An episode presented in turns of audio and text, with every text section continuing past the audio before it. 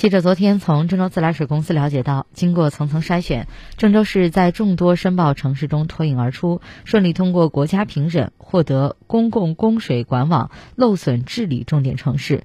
据了解近年来郑州市公共供水管网漏损率持续下降已连续五年控制在百分之十以内。二零二二年底郑州市公共供水管网漏损率降到百分之七点三达到国内领先水平。